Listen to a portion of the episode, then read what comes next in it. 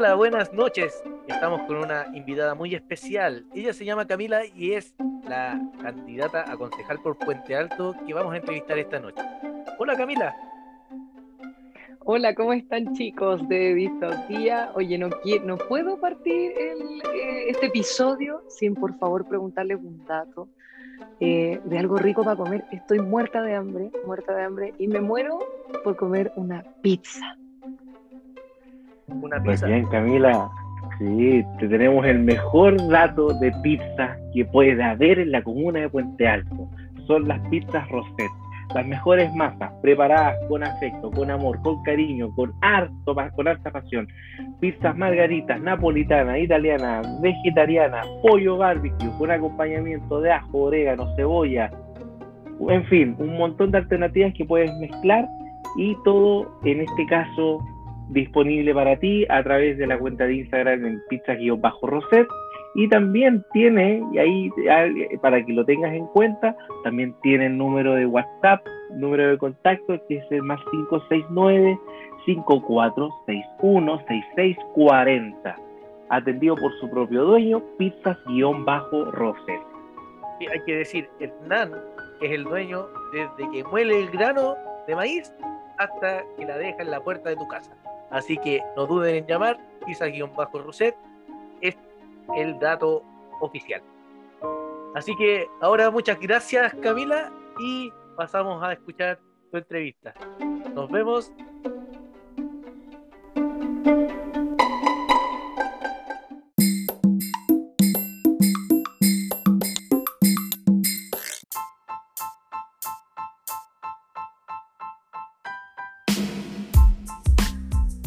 Tardes, buenas noches o buenos días. Estamos en un nuevo capítulo de Distopía 84. Hoy tenemos a una nueva candidata concejal y su nombre es Camila Medina. Ella es candidata por la comuna de Puente Alto y le cedo el micrófono para que, eh, para que pueda presentarse. Hola Camila. Hola Álvaro, ¿cómo estás?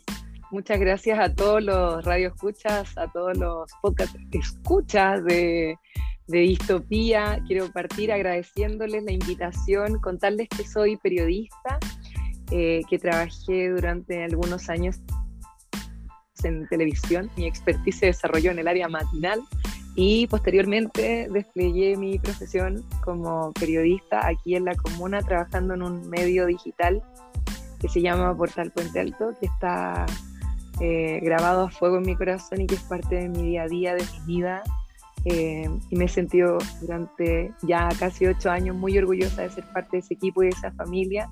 He tenido la oportunidad de conocer mucha, mucha gente, muchos puentealtinos y puentealtinas dedicados a distintas áreas del deporte, artes y cultura, emprendimiento, gente que está moviendo el medio ambiente, rescatando espacio.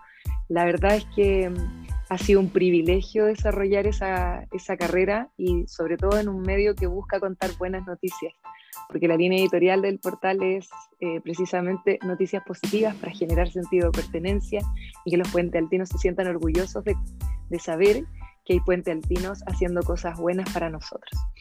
Eh, soy mamá, tengo tres hijos, tengo una que es mía y dos de corazón.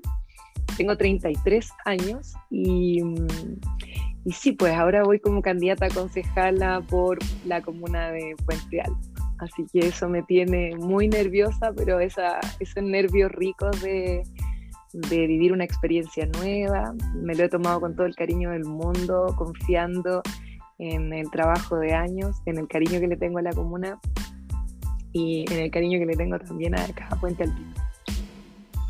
Muchas gracias, Cami. Vamos a presentar también a nuestro panelista estable, ya que nos acompaña en casi todos los programas, así que Danilo, te cedo el micrófono. Más que panelista, yo creo que soy como ya el segundo a bordo a esta altura, pues amigo, ya. Sí, pero siempre el micrófono 2. Sí, el micrófono 2, siempre, en el estudio 2. Convengamos de que esto, como todo es digital, tenemos que adecuarnos y desenvolvernos en nuestras propias habitaciones para poder hacer este podcast tranquilamente pero hay, que convenir que, mantenemos la distancia física a, varios kilómetros. Sí a, sí, a varios kilómetros de acá dentro de la misma comuna. Y precisamente por eso, la motivación que hemos tenido, como lo hemos conversado en los primeros capítulos, es hacer un recorrido por las historias de, esperemos, llegar a la gran cantidad de candidatas y candidatos de la comuna por la Concejalía de Puente Alto. Eh, son más de 70 candidatos. Ya hemos entrevistado, ¿cuántos Álvaro? Ya hemos entrevistado como a... Vamos como en siete, más o menos como siete. Entonces. Ah, y ahora hay tiempo, ¿ah? Ahora hay, tienen, hay más tiempo para quizás abarcar a todos. Y se ponen ahí la tarea. claro, ¿no? Nos está ayudando el tema de, de, que al parecer ya se aplazan definitivamente las elecciones, así que va a haber un tiempo extra ahí para seguir conociendo gente. Pero hoy día nos vamos a enfocar en ti, Camila. Así que, Danilo, para que comencemos la, la ronda de preguntas, bueno, partamos en primer lugar, eh, ya, bueno, Camila ya se presentó, en este caso, eh, candidata concejala por la comuna de Puente Alto, ha tenido también conocimiento único de la comuna y como tal también yo quiero solamente preguntarle a Camila, partamos así como ya a fuego lento, ¿qué tipo de estudiante eras en el colegio? ¿Qué tipo de estudiante era en el colegio? yo era una estudiante muy desordenada e inquieta, pero eh, esforzada, me costaban algunos ramos, matemática era un suplicio para mí, eh, sin embargo, siempre traté de sacarme buenas notas. O sea, salí como de cuarto medio con promedio 6. Eh, ah, no bien. no, bien. pero, pero tú tenías el libro, ya nos daba más hojas para anotarme yo bailaba en la sala, yo hacía todo lo que no había que hacer, eh, organizaba eh, fugas eh, cuando algo no nos gustaba o se implementaba algo nuevo en, un, en el colegio y, y, las alianzas y animaba las alianzas, siempre súper activa, siempre me gustaron las comunicaciones. Em, en algún momento con respecto a ese tema, eh, tus ganas de ser periodista, ¿dónde nacen? ¿Nacen desde esta infancia que nos estás contando en el colegio? Sí, mira, fíjate que estudié, tuve la suerte de ir a un, a un colegio donde había mucha preocupación por los alumnos y trataban de desarrollar y, y, destacar las características, los potenciales de cada niño, independiente de que tú a lo mejor académicamente no tuvieras a lo mejor tanta no, fueras el, de los puros siete o el de las mejores notas, los profes se preocupaban de conocer a sus alumnos y, y, distinguir cuáles eran sus lados que podían potenciar. Y la verdad es que siempre se me dio la oportunidad de hacer cosas que desarrollaban mi trionismo, mi personalidad. Eh, desde muy chica me pasaron, me acuerdo, un micrófono y me, me, dijeron, mira, tú puedes animar este acto. No sé, yo tenía 11 años y los que bailaban eran los profes. De verdad fue algo, crecí, eh, tuve la oportunidad de crecer en un colegio donde la educación era muy entretenida y donde se le daban muchas oportunidades a los niños para desarrollar lo que su personalidad, las habilidades blandas. Y creo que y creo que y creo que es algo es algo que marca la diferencia luego para, para tu crecimiento como persona. ¿Te acuerdas de algún profesor que especialmente que te haya, profesora que te haya marcado ahí en este camino? Tengo un profe que me marcó mucho. Mira, dos. Hay un profe que se llama Rafael Ramos, eh, que era el profe religión. Eh, cuando yo, yo, mira, te voy a contar la historia. Yo llegué a vivir a Puente Alto a los ocho años. Y antes yo vivía en la cisterna y vivía con mis abuelos. Mis padres trabajaban mucho y por lo tanto en la semana no había quien me cuidara y por eso yo vivía en la cisterna, pero mis papás vivían en Puente Alto. Mi abuelita era auxiliar de un colegio con número, una escuelita que se llamaba E554. Y ahí yo hice mis primeros años hasta, segundo, hasta tercero básico, en esa escuelita muy chiquitita.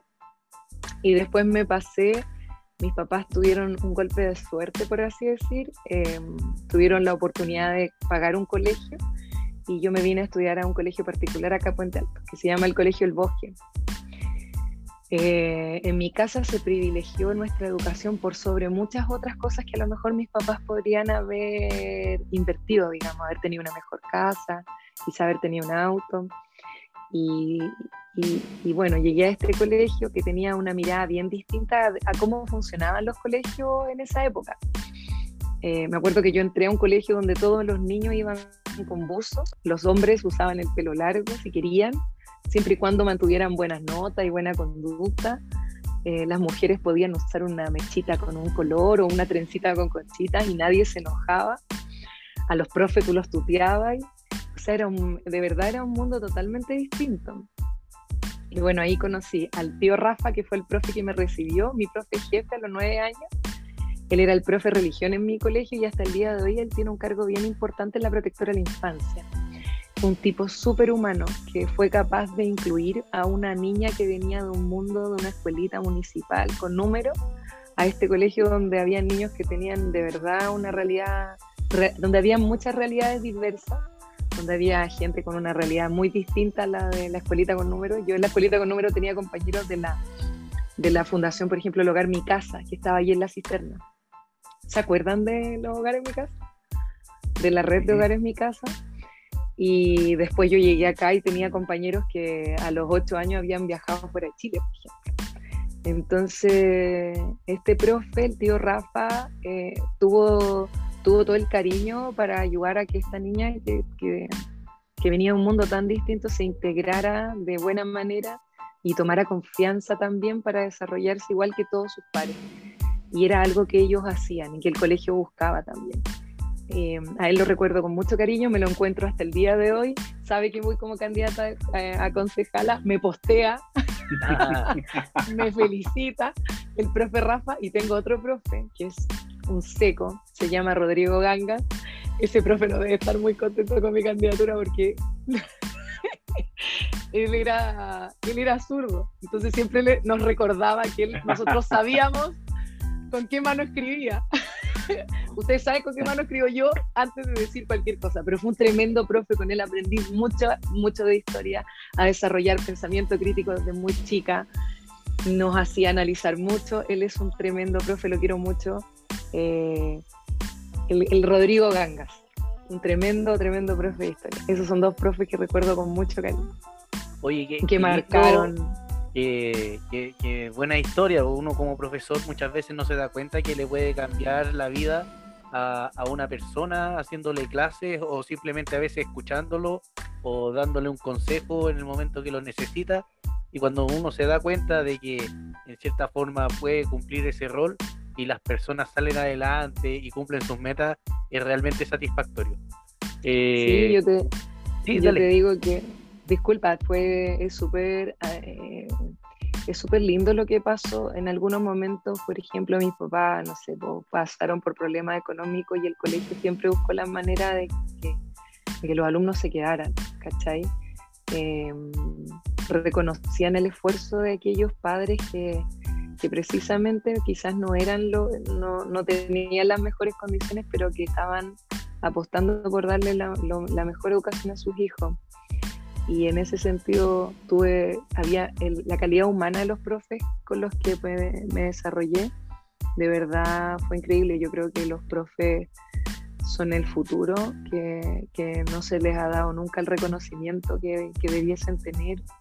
Yo respeto mucho a los profes, em, creo que su labor es, es inmensamente significativa, valoro mucho la, la educación preescolar eh, y tal como lo dices tú, pues eh, a veces los profes no logran darse cuenta de, la manera increíble en la que hacen tras, la, que trascienden, no a través de una persona. Generalmente uno trasciende a través de sus hijos. Los profes hacen trascendencia en muchos y es hermoso. Danilo, eh, vamos a tocar el tema de la educación más adelante, especialmente el tema de educación municipal, ya que es lo que nos compete también eh, en ese sentido. Danilo, para que continúes. ¿Qué apodo tenías cuando eres joven? ¿Cómo? ¿Cómo? ¿Qué apodo tenías cuando eras joven? no lo puedo decir. En, en, alguna época de mi vida me dijeron, cuando era joven, todavía me siento joven, tengo 33 nomás. No, está, no te orgullo. Oye, vamos a tener que cambiar ahí la pregunta. Eh, me siento un poco. no, pero en el colegio una vez, una vez alguien me bautizó secretamente, pues yo me enteré, me quería morir, pero ahora me río mucho, como Abelardo. Yo mi, soy una mujer súper alta, mido como, mido unos 77 más, eh, descalza. Y siempre he tenido el pelo bien chascón y he caminado así como con desgarbo. Entonces me decían Abelarda por el pájaro de Plaza Sésamo. Y porque la mayoría de mis amigas eran todas más chicas que yo. Entonces yo caminaba como. Midiendo un metro setenta y siete, yo creo que todas tus amigas. Hasta mi pololo. Entonces, claro, ¿cachai? Entonces pasaba, eh, era, era gracioso. Y yo, yo llegaba así, hola, ¿cómo estás? ¿cachai? Y un día me enteré que me decían Abelarda y me quería morir porque decía qué ridículo, podría haber sido cualquier otra cosa. Pero ahora lo, miro para atrás de Plaza Sésamo y de verdad soy muy Abelarda todavía para mi cosa. ya, vamos a la siguiente pregunta. Ah, eh, vamos a pasar por otros temas, así que por eso va a ser como súper Dele nomás, dele. Ya, ¿Qué estabas haciendo el día viernes 18 de octubre del 2019? Mira, estábamos preparando el aniversario de Portal Puente Alto, que iba a ser en, una, en un restaurante. ¿Conocen El Poderoso? Sí, por supuesto. Eh, los, dueños, los dueños del Poderoso nos habían prestado su restaurante esta, esta, la casa matriz, el negocio grande, el que está ahí en la bifurcación de sí. eh, Balmaceda, Conchitoro, Arturo Prat. Exacto. Y era nuestro aniversario y nosotros teníamos unos premios. Caché que teníamos, íbamos a regalar una bicicleta. Habíamos hecho toda una, por el mes aniversario de Portal Puente Alto, habíamos hecho una serie de actividades y íbamos a regalar la bicicleta en vivo, íbamos a hacer una transmisión en vivo. Y antes de irme al restaurante, yo fui a buscar a mi hija al colegio porque mi hija, mi hija chica estaba practicando patinaje. Y fui corriendo a buscarla al colegio porque al otro día tenía una competencia de patinaje en, en un colegio en Gran Avenida, parece, no sé qué. Entonces era como el último entrenamiento, yo iba corriendo a buscarla y me tenía que ir al Poderoso a transmitir en vivo este aniversario, a entregar los premios. Era un día súper feliz, ¿cachai? Em, para nosotros, porque se conmemoramos otro año este proyecto que hemos sacado adelante a puro pulso. Y resulta que estaba ahí sentada terminándole el entrenamiento cuando empecé a recibir WhatsApp de amigos y de gente que me decía que, que estaba en la escoba, y yo no entendía nada, yo estaba dentro del colegio, pero ¿cómo? ¿Por qué iba a estar tan las cosas? Y, y ahí me, me, empecé como a dar cuenta de lo que estaba pasando. Y llegó un apoderado, se sentó al lado mío y me dijo, oye, la Silvana, su señora, la Silvana está tratando de llegar a Santiago hace dos horas.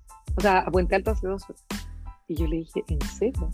Me dijo, el metro no funciona, están todas las calles colapsadas. Y yo ahí como que dije, esto tiene que ver con el centro torniquete tiene que ver con todo lo que habíamos visto dos o tres días antes. Em, y agarré a la Noé, llamé por teléfono y me acuerdo que llamé a mi pareja y me dijo, no, estamos todos acá en el Poderoso y mientras iba hacia el Poderoso, me llamó parte del equipo para decirme que habían pedido Uber, que se los habían cancelado todos, que en la plaza estaba la escoba, que había lacrimógena. Yo logré llegar a la plaza y recuerdo que cuando llegué a precisamente la esquina de Eizaguirre. Eh, traía a la niña en el auto, eran como las seis, seis de la tarde. Miré la plaza y no lo podía creer. dije, ¿qué pasó acá? Y entré al poderoso y ahí lacrimógena y, y, fuego y la gente como que corría para todos lados. Y de verdad me, yo estaba impresionada. Como que dije, esto de verdad me acordé y dije, alguien dijo que eso no había aprendido. ¿Cachai? Y bueno, nos quedamos en el poderoso, no podíamos salir de ahí. No, obviamente no hicimos la transmisión, parte del equipo no llegó. Y empezó a llegar mucha gente eh, corría hacia el negocio y los dueños estaban muy preocupados porque tratar de mantener cerrado el negocio, que no se metiera cualquiera, porque de verdad también ya se estaba empezando a notar que querían saquear algunos negocios. Esa tarde, la tarde del 18.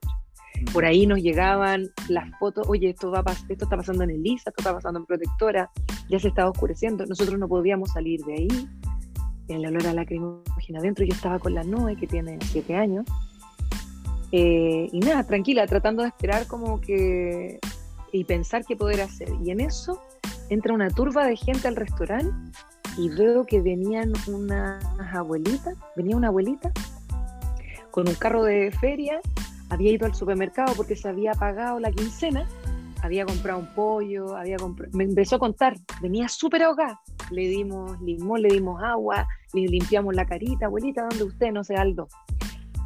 En la quincena me pagan y yo voy siempre el primer viernes de la, de la quincena, de cuando me pagan, a comprar mi pollo, todo para mi despensa y me voy para la casa.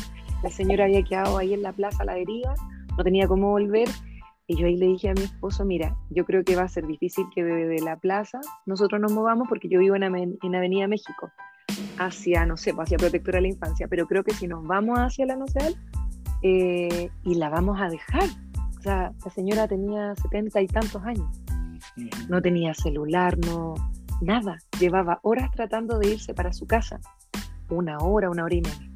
Agarramos a la abuelita, esperamos como el paso de una turba salimos y la fuimos a dejar a Nocedal.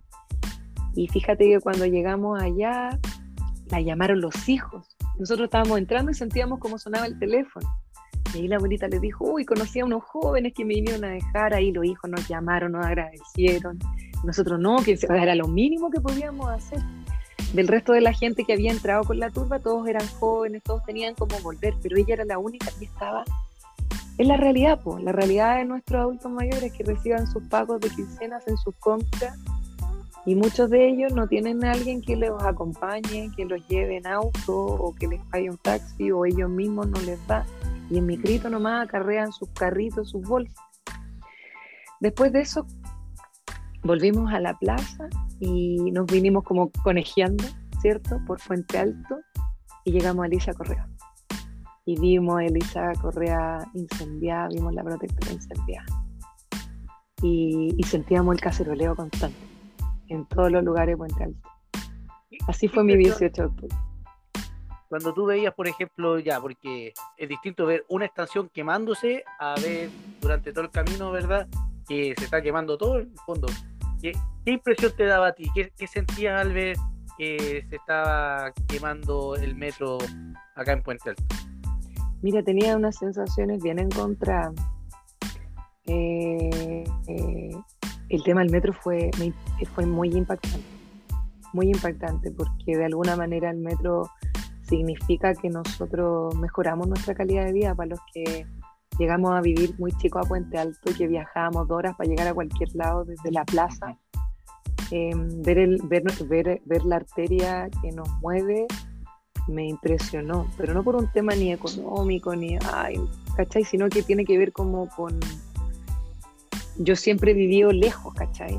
Pero mi, mi, mi emocionalidad, si tú me preguntas qué sentía, sentía que, que, de verdad era, era necesario. No sé cómo se, cómo lo, cómo, cómo se vaya a tomar esto, pero estoy hablando súper de la guata. Era, era necesario, era es como cuando tú estás ahí, llevas mucho tiempo enojado y, no eres capaz de externalizar lo que sientes. Y llega un día donde ya no hay más y explotáis. La sensación generalizada de un país se estaba desarrollando en un día sin que nadie hubiese podido, eh, digamos, como con, premonición decir el 18 de octubre va a pasar esto. Em, sin duda recuerdo con mucha emoción en los caceroleos. Eh, los caceroleos fueron, fueron otro fenómeno porque eh, yo jamás había visto, ¿verdad?, en diferentes puntos de, nuestra comuna, cómo la gente se unía en el mismo rito. O sea, fue, bien especial esa época, fue bien especial esos años y, ojalá termine de la mejor forma. Eh, yo he tenido conversaciones dentro de los profesores con mis propios colegas y hay algunas eh, algunas conversaciones que tienen mucho sentido y que se decía que quizás faltaba, aunque suene fuerte como dices tú, que pasara algo así de, terrible, así de choqueante, para que se pudieran tomar decisiones importantes. necesitábamos el shock para despertar también, para darnos cuenta que a pesar de que puede que algunos estemos mejor que otros, en el fondo esto no es una cosa individual, sino que es colectivo, es una cosa... Totalmente. El bienestar, por ejemplo, en el cargo de concejal, el bienestar es para todos, no para, solo para los que nos van a elegir. Entonces... Totalmente. Eh, bueno, eh, es un tema que puede dar para mucho. Para mucho, pero sabes que yo estoy súper de acuerdo. ¿Sabes? Algo que yo voy, para que ustedes sepan y para la gente que no me escucha, voy en la lista del alcalde Germán Codina. Eso significa que voy la lista de RN. Em, y fue una decisión que a mí me costó mucho tomar porque yo no soy una mujer política eh, que, que, se haya preparado políticamente para llegar a este cargo. Yo mm, soy hija de comerciante, eh, de una familia clase media a la que le costó mucho salir adelante. Mi mamá ahora está terminando el colegio, imagínate. Y, mm, y, fue una decisión que me costó mucho tomar porque precisamente me tocaba ir en, en una lista que a mí no me representa necesariamente en su 100% como persona o como mujer. Pero eh, yo participo de esta elección a través de una invitación y de una conversación muy seria con el alcalde Germán Codina, con quien sí tengo, eh, con el que sí he tenido la oportunidad de comprobar que durante toda su gestión, yo al alcalde lo conocí cuando él inició hace ocho años como alcalde, eh, yo lo entrevisté y él me contó cosas que quería hacer e implementar. Y la verdad es que el hilo conductor de, de estos ocho años de él como alcalde ha sido la consecuencia. Él ha cumplido él la cumplió en, su, en casi en su totalidad con los proyectos o las ideas que quería implementar, independiente a esta línea política. Te digo que recibo a diario mucho, mucha violencia por parte del prejuicio de las personas. Yo estoy muy de acuerdo con lo que tú dices. Lo que pasó el 18 de octubre era necesario. Era necesario. Chile ha vivido durante muchos años en muchos aspectos sociales y de desarrollo social eh, aletargado. Creo que mm, Creo que nuestro arraigo histórico en algún momento desmembró lo que nosotros somos por esencia y nuestra identidad. Y, creo que muchos, por ejemplo mis papás, eh, no estaban nada involucrados con, la política, pero sí con, este, con este formato social que se había impuesto. Mis papás eran niños cuando, cuando fue la época militar. ¿cachai? Entonces, crecí en una familia sin resentimiento, gracias a Dios no tengo familiares detenidos desaparecidos, no tengo odios exponenciales de ningún, en ningún polo, ¿cachai? Muy por el contrario, pero si hay algo que, me han inculcado y en lo que sí creo es en la justicia. Y entre hacer y no hacer, eh, decidí eh, tomar esta esta propuesta y esta apuesta pensando precisamente en lo que conversábamos antes del programa. Oye, córtenme si me pongo fome o me estoy entendiendo mucho, pero de verdad, yo creo que de verdad súper bien. De verdad, de verdad, de verdad. Es interesante porque precisamente eh, nos estás mostrando tu, tu, interior más profundo, o sea, eh, siendo súper sincera con todo lo que estás diciendo, entonces yo creo que esto merece la pena escucharse con atención. Mm, ya, bueno, ahí ustedes me editan nomás, me van diciendo, oye, cabilla. no, mira, nosotros no editamos mucho que digamos. ya, pero sinceramente la idea es que sí, pues esta es una decisión que tomé basada en, esto. Em, y también pensé mucho, como, de verdad, yo quizás no soy la persona para estar aquí. Y luego pienso que hay muchas personas que vienen de afuera que se preparan políticamente, que no viven en Puente Alto, que no son de Puente Alto, pero que se preparan políticamente para llegar a cargos, porque les interesa la política y los mueve la política y también otras cosas, el ego, el poder, digamos las cosas como son, y no lo digo solo de una línea, lo digo de que esto ocurre en blanco, en azul, en rojo, siento que hay que romper los paradigmas, que el mundo y que Chile hoy día ya no es de verdad, para mí, sinceramente, izquierda y derecha, hoy día Chile es un país con un tremendo potencial para desarrollarse y lo ideal es que a la cabeza de este país estén personas que legítimamente tengan el deseo de ser un aporte. mucha gente dice o te critica, ah, lo vas a hacer por la plata o qué sé yo, y es como, yo el año pasado fui electa directora nacional del gremio de emprendedores ACET, competí con dueños, con empresarios de, no sé, pues el, dueño de New Sushi, competí con la dueña de DBS, con la dueña de Limonada. Eh, yo les gané, por así decir, o sea, por popularidad. Yo, una puente alpina que estudió periodismo, que llegó a vivir a la Leighton. Y es porque de alguna manera las personas quieren, quieren ver pasión. Necesitan, o, yo creo que lo que le tenemos que devolver a, a los vecinos, a las vecinas, es la capacidad de asombro y de creer nuevamente y de inspirar.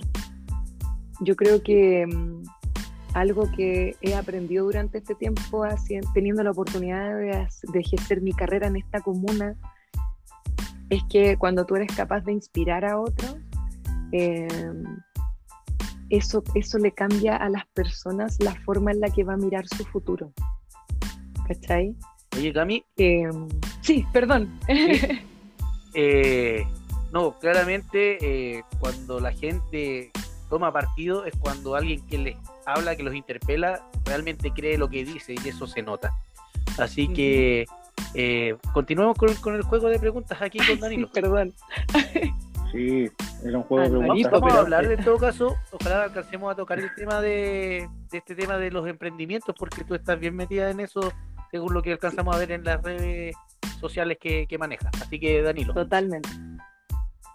Ya, eh, futuro presidente. Mentira que lo tengo que decir. No, no lo puedo decir. Puede decir paso. Pasa palabra. después de la primera vuelta. Hay que esperar la primera vuelta. Ayer, ayer no, es que lo más fome, lo más fome de todo es que eh, hasta antes del estallido social todo era tan predecible en nuestro país. Todo, todo era tan predecible. Nosotros sabíamos a priori y creo que si yo le pregunto a, a, tres personas quienes creen que van a ser el, presidente de Chile próximamente, es probable que esas tres personas acerten en el nombre. Sin embargo, también el mensaje es que tenemos una oportunidad preciosa de hacer que las cosas sean distintas y está en nuestras manos que sea distinta. ¿Cachai? Eh, creo que todos sabemos quién ha hecho mucho para ser el próximo presidente de Chile. Sin embargo, eh, creo que hay, que hay que ser enfático en decirle a las personas, eso puede cambiar de verdad, eso lo podemos cambiar nosotros. O sea, no te creas todo lo que te dicen. Yo trabajé en la tele y creo que la tele es un instrumento hermoso, pero hoy día a mí me duele en el alma que la tele sea la compañía que tienen, por ejemplo, mi abuelita, desde las 9 de la mañana hasta las 9 de la noche, y ella solo ve horror. Y solo cree lo que le dicen ahí. ¿Me entiendes? Es cierto eso, y ojalá se entienda, porque eh, Claro, tú lo, tú lo dices, hay muchos que lo creemos, pero no sé si los partidos lo están entendiendo porque tenemos un par de candidatos que son eternos candidatos y no hay mucho cambio en ese sentido. Totalmente, totalmente. Y yo creo que entonces entendieron quién creo yo que puede ser el próximo presidente. Pero, o presidenta. o presidenta. O presidenta. Uno nunca sabe. Uno nunca, sabe. Claro, alcalde o alcaldesa, concejal o concejal. Pues. Claro. Ahí hay, otro punto, otro punto. Eh, el tema de concejal o concejala, el consejo de Puente uh. Alto no, no digamos que es paritario. No, el actual. Sí, o sea, el actual consejo municipal es 50 y 50, pues chiquito yo tengo más hombres que. Entonces estoy viendo otra página. Parece que te falta. Puente Alto. 50 y 50. Y les cuento algo: en la lista actual, en nuestra lista actual, en la lista que lleva el actual alcalde, a más mujeres a la candidatura de concejal. Mira. Mira, estoy buscando, estoy buscando, mujeres. Y en torno, bueno, en torno también a lo mismo que tú me estás hablando, ya voy a hacerte una pregunta así ya como de, del otro lado. pues si ya somos amigos ya. Sí, sí, Somos vecinos incluso, vivimos estamos, cerca, Pero, estamos, estamos, estamos, cerca de los condominios. Eh, la cosa es que vi, eh, el escenario político actual en la comuna es muy, te diría yo, desde hace ya un buen tiempo con la administración de, Osandón, después Codina. Eh, hay, bueno, nos ha tocado entrevistar o conversar con distintos sectores. Y uno de esos principalmente tiene que ver con, por ejemplo, la transparencia dentro de la gestión. En capítulos anteriores incluso se preguntamos a Hugo, pero también yo creo que se suscitó también en, otras, en otros contextos que los consejos municipales de, la, de, Puente Alto no se transmiten. No hay como mucho conocimiento. De hecho, con el Álvaro estábamos viendo algún tipo de resolución municipal o de lo, lo que decían los concejales concretamente. Y parece que se reúnen una pura vez al mes. No, no hay como una, una, conversación más profunda o quizás que puedan proponer un poco más. Desde tu experiencia y tu mirada, también vinculada también a lo que tú has visto, ¿cómo reflejas o cómo también proyectas desde tu candidatura o, tu análisis también de lo que actualmente está en estos momentos en el municipio de Puente Alto? Yo siento que hasta el momento eh, estos, este, eh, la, el Consejo Municipal, tal como ustedes lo dicen, bueno, tengo, tengo primero, creo que los consejos se hacen una vez a la semana. Eh, sin duda los consejos no han sido abiertos. ¿Por qué no han sido abiertos? No lo sé. Eh, respecto a lo que pienso u opino yo de los consejos municipales, es que mm, creo que es responsabilidad de los concejales hacer que el consejo sea abierto en el sentido de que todos sabemos que cualquiera puede participar, hablemoslo en tiempos de no pandemia, pero por ahí no están los alcaldes, o sea, perdón, no están los concejales haciéndole hincapié a eso. Yo vengo desde el mundo de las comunicaciones, por lo tanto creo que para una persona que tiene un, por ejemplo, en mi caso, en mi cargo como periodista, yo tengo toda la responsabilidad de comunicar de la mejor manera posible todo lo que los vecinos y vecinas, a todo lo que los vecinos y vecinas pueden acceder, cuáles son sus beneficios, cosas buenas que pasan aquí. Creo que los concejales tienen el deber de abrir estos espacios y de convocar a, la mayor cantidad de gente posible para que sea parte. Porque está bien, la gente, ellos dicen, está ahí, la gente puede participar, e, en general, ¿ah? los concejales, no, está ahí, la gente puede participar. Pero no se está hablando abiertamente de esto, no se está comunicando así como, ¿por qué no viene usted al consejo y lo plantea de esta manera? Y desde el punto de vista de lo que a mí me parece correcto, yo creo que sí es, por supuesto, muy correcto llevar este mensaje y que los consejos eh, de verdad sean abiertos. Oye, Cami, así, para, para, rectificar y no dejar a la gente confundida, el Consejo Municipal, según la página, la componen 10 personas, incluyendo al alcalde, 9 concejales, de los que, eh, sacando al alcalde, son 5 hombres y 4 mujeres. Ahí está. Ah, ya. Cinco hombres y cuatro Sumando mujeres. al alcalde es 60-40. Sacando al alcalde. Ya, acuérdate. ah, pero mira, a ver. No soy bueno para los números. Estoy, estoy sumando. ¿Lo podemos nombrar o no? No, porque les vamos a hacer propaganda. ¿Propaganda? la, idea es que, la idea es que piensen en solo este nombre. Ah. Oye, mira, de los concejales actuales no hay, no hay ni uno que, que hayamos entrevistado, así que Ah, ya. Oye, no, porque mira, si hacemos lo que acuérdate también que los concejales electos o los actuales concejales no son necesariamente los que fueron electos en hace cuatro años. Claro, pueden haber. Por ejemplo, estaba el señor, estaba el señor Emardo Hantelman, que ya no es parte de este consejo, porque se fue a trabajar al gobierno, y ahí se movió la señorita Ivonne Teruel. ¿Verdad? Que es parte de que sí es parte de este consejo. Y ah, también ahora renunció nuestro candidato a, o sea nuestro candidato alcalde renunció un candidato a alcalde y subió una candidata que no recuerdo el nombre pero sé que es una candidata mapuche. Claro ahí no está eso actualizado pero sí eh, ah, pero era uno de los que faltaba y que ahora está y Bernardita Paul también y exacto Bernardita eso por el movimiento de Bernardita Paul es que llega nuestra compañera mapuche, entonces probablemente no está ahí actualizado. Pero sí, la concejalía se movió también este, este último mes pasado y probablemente la gente no tampoco lo sabe mucho. Oye, mira, y, eso nos lleva a otro tema, porque, bueno, todo esto de, de cambiar las fechas, eh, hay hartos damnificados y, varios que van a sufrir ahí algunos embates, por ejemplo, estamos hablando, vamos, a hablar de, de dos, los dos icónicos, Jadwe, ¿verdad? Que postula como alcalde por Recoleta, y la señora Matei, que va por la reelección a Providencia, pero que ambos quieren ser candidatos a la presidencia. Allá, o sea, de Deberíamos hecho, hacer. No, pero los dos icónicos, porque si no, no terminamos nunca de nombrar. Eh, ¿Qué opinas? ¿Qué opinas? ¿Ellos deberían ir directamente ya a una pelea presidencial y hacerse a un lado de las alcaldías? ¿O está bien que salgan electos y que después, dependiendo de los resultados, eh, sigan como candidato presidencial o, o co- continúen como alcalde?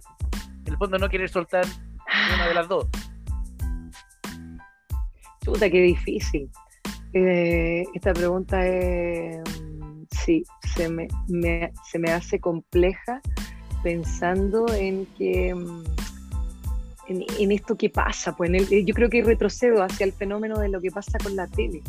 Las encuestas, las encuestas, la, la clásica academia y las encuestas que nosotros venimos escuchando hace años de los políticos, nos van a nosotros metiendo en la retina quienes debiesen ser, ¿cachai? Las personas.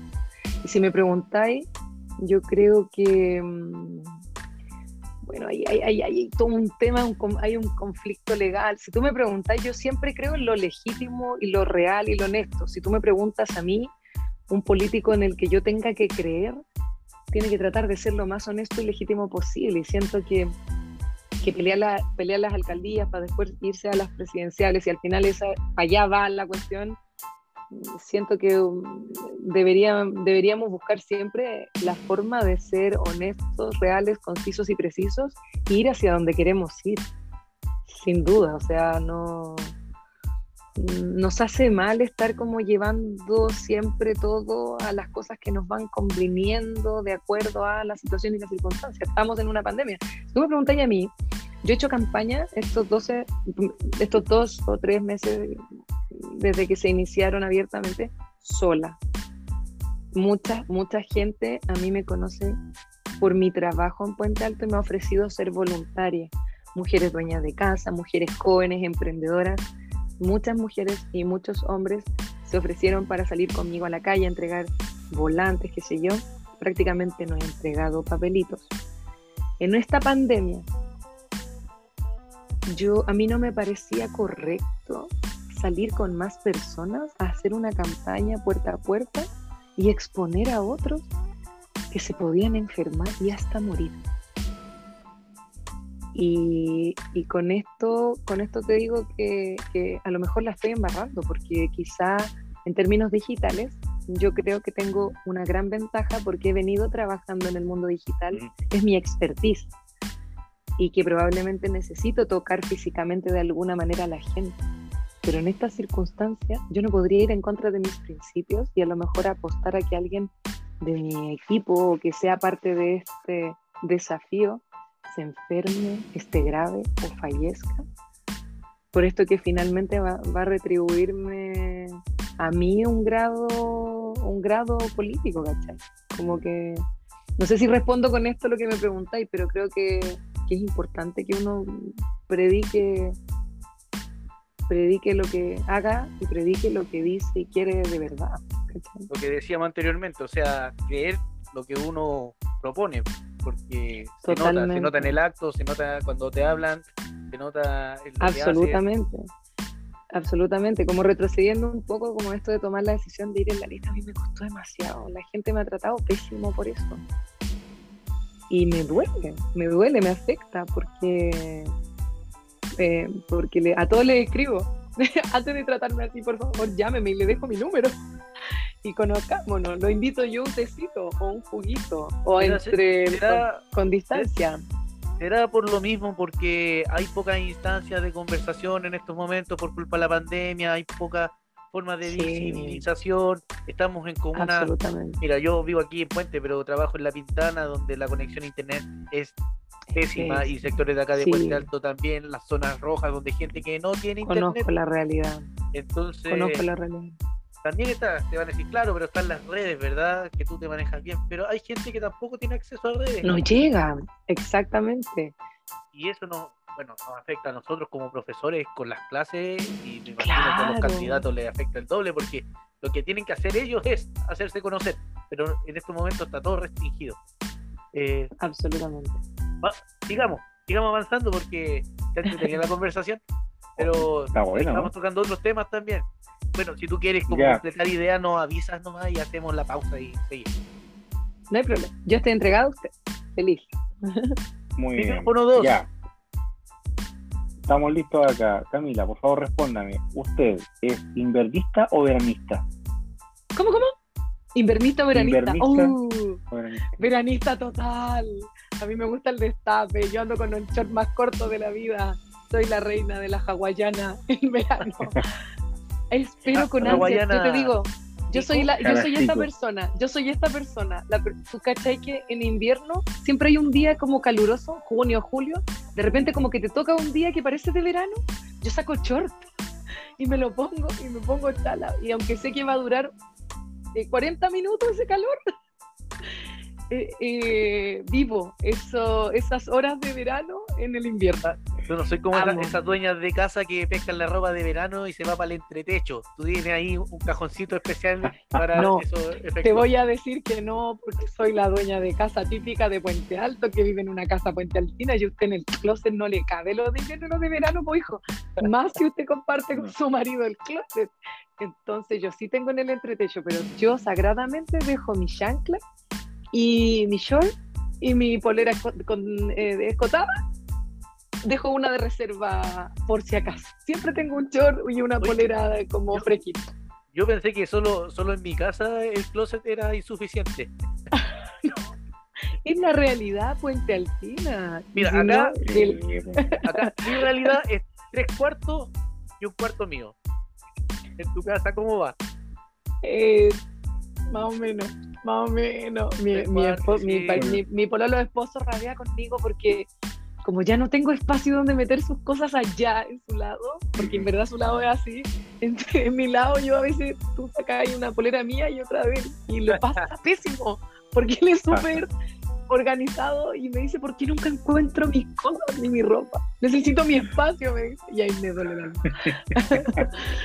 Pero Oye, no. sí, o sea, es porque yo soy muy alta y mi ropa es muy larga, no es que tenga tanta. es que me cuesta. Hay que hablar con, con los que hacen casa. Tienen que tener un espacio para guardar ropa. Oye, ese es un tema que deberíamos tocar. ¿Cachai que aquí en Puente como que estamos acostumbrados a que todo sea como menos, o fome, o penca? Tú vayas a un... Mira, hay algo que a mí me duele. Tú entras a un servicentro, entras ahí a cualquier marca, a un lugar donde tú echáis benzina y te compráis un café. Tú entras en Puente Alto a uno de estos lugares a comprar un café y las sillas tienen el chiporro para afuera, los mesones están con una mica toda desgastada, horrenda. Tú vas a hacer lo mismo, a la misma marca, en otra comuna, te vas a Vitacura, te vas a Las Condes, y todo es hermoso. ¿Por qué nos hemos acostumbrado a eso? Yo, al menos, a mí eso me duele. Y yo, eh, cuando entro a estos servicentros, eh, pido el contacto del administrador y lo dejo ahí, es formal y escrito. Porque en Puente Alto, de verdad, tenemos que, tenemos que normalizar que las cosas sean feas o al peo. Porque nuestras casas tienen closet pequeños. Si podríamos todos tener a lo mejor un closet más cómodo.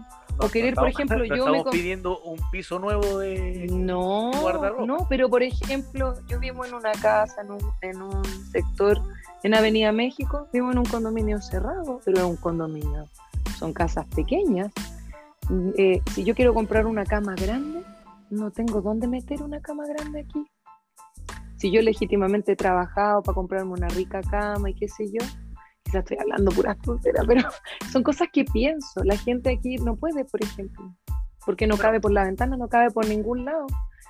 No tenemos derecho, otra- parece, a, te- a querer o a tener cositas mejores, ¿cachai? Sí, esa también es una de las realidades, una de las tantas realidades para una comuna tan grande que se- hay tantos sectores y tan diversos a la vez. Claro. eh, que no digamos que las casas que están en, en unos sectores quizás un poco me- mejor tratados son muy distintas a las casas que están en, en poblaciones que son más pequeñas. Estamos hablando siempre de 60 metros No. cuadrados, estamos hablando de, de casas que te cabe el auto y se te acabó el patio, o que tiene un patio chiquitito atrás, que si bien te permite tener un- un- una cierta comodidad, eh, tampoco es tanta la comodidad y los precios tampoco No, son tan bajos.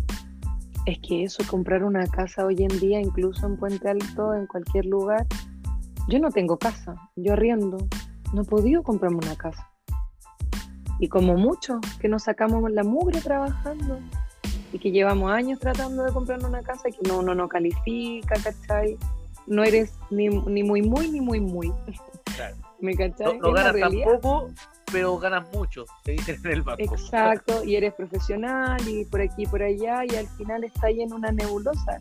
Y ese es el lugar donde yo creo que podría yo llegar a ser un gran, un, no sé si un gran aporte, pero un aporte. Siento que en Puente Alto, a pesar de que mm, siempre se ha tratado, me consta que, se ha- que el municipio ha tratado de llegar a, a todos lados, tenemos sectores donde hay demasiada necesidad y se termina centralizando esa, esos aportes o esas ayudas en ciertos lugares específicos que todos conocemos y reconocemos. Las campañas políticas se trabajan muchas veces para esos sectores en específicos y mm, yo creo que Puente Alto es un universo gigante donde hay gente como ustedes, porque me siento que quizás somos como eh, personas muy similares. De hecho, nuestro Danilo, Danilo al parecer es vecino mío, eh, no conozco sus historias, pero sí comprendo que si son padres, ustedes se sacan la ñoña trabajando eh, por tratar de darle lo mejor a sus hijos y tal como tú dices, no somos ni muy, ni- no ganamos ni muy poco para poder optar a beneficios, ni mucho como para comprar una casa con tranquilidad en cualquier momento.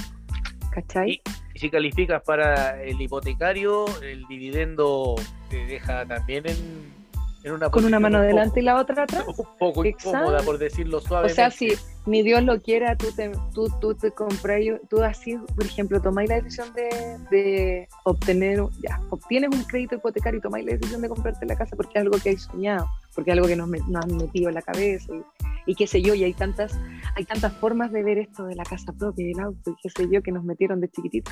Cada cual tiene su forma y sus necesidades. Hay países donde la gente de verdad no persigue el sueño de la casa propia y vive tranquilamente arrendando toda su vida y es así, ¿cachai? Tiene que ver con, bueno, con idiosincrasias, con forma. hablamos del hipotecario, pero los arriendos en Puente Alto también están por las nubes. Es que eso, por ejemplo, y lo que te decía, cuando tomas la decisión de ya, compremos una casa, paguemos un hipotecario, si son dos personas, eh, chuta, que por favor tú le ruegas a Dios y prendes todas las velas para que ni tu pareja ni tú se vayan a enfermar en algún momento, ni Dios lo quiera, de algo catastrófico. O que perder el limite trabajo. tus ingresos o pierdas el trabajo o en- también en otra de las circunstancias que es claro espejo de lo que vivimos en Puente Alto es que las parejas se separen y las casas se transformen en hogares donde las, las jefas de hogar son mujeres, dueñas de casa, a las que simplemente solas no les da con todos los gastos y terminan perdiéndose, perdiéndose esa propiedad. Claro. ¿Cachai?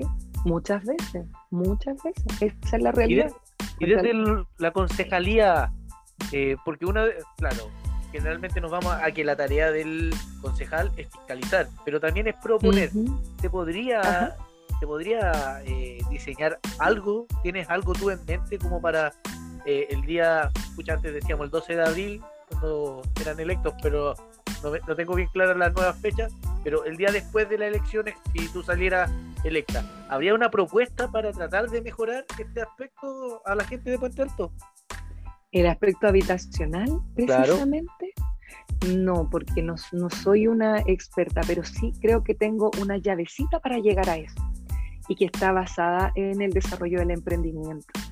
En Puente Alto, nosotros, los puentealtinos, vivimos una realidad eh, que es, es, un, es nuestro, nuestro común denominador y es que para que, para que nos, nuestras oportunidades laborales no están aquí. Por lo tanto, somos personas que durante cuatro horas de nuestro día estamos fuera de nuestra comuna viajando para llegar al, al trabajo y volver a nuestra casa.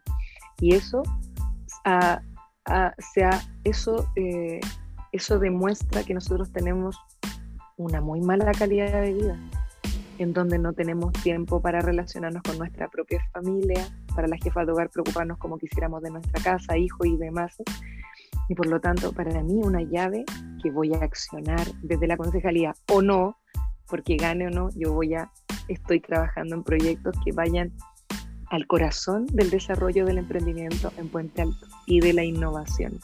Y para eso creo que es muy, muy importante entregar herramientas desde lo educacional y no desde la educación media, sino que desde la educación básica, donde tú a, la- a los niños y a las nuevas generaciones les muestres que además de estudiar una carrera universitaria técnica, ellos pueden tener la posibilidad de ser sus propios jefes, desarrollando proyectos de innovación, proponiendo y creando cosas desde la infancia.